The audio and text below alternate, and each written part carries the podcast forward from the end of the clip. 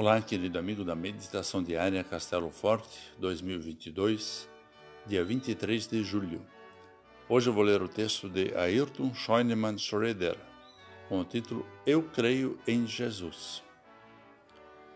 Ninguém falava dele abertamente por ter medo dos judeus, conforme o Evangelho de João 7, versículo 13. Jesus sabe que está sendo perseguido, mas obedece ao plano do Pai para a redenção da humanidade.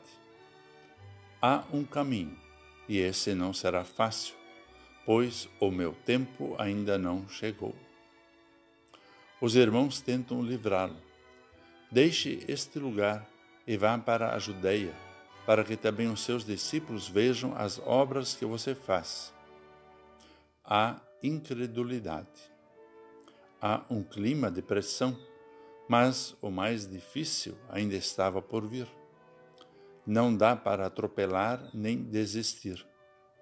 Sem alarme, Jesus vai à festa, e o medo reinava entre o povo, pois ninguém falava dele abertamente. Quais são os medos que me calam? Convivo com incredulidade e pressão? Em certa medida, temos sofrimentos e medos. Mas a fé em Jesus move, fortalece e encoraja. É preciso caminhar, enfrentar e seguir, sem desistir.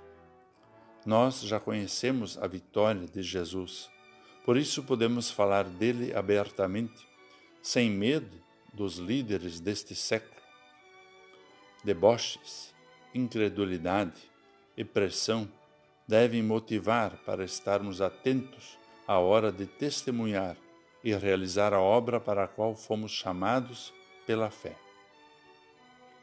A salvação está consumada, mas o anúncio dessa notícia exige coragem, ousadia e perspicácia, porque sempre será o tempo certo para que alguém seja alcançado pelo Evangelho.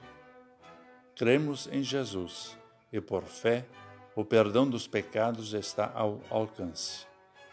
Essa fé é o motivo do testemunho, para que as pessoas que convivem conosco possam ter o privilégio de viver em paz com Deus, com perdão e esperança de salvação.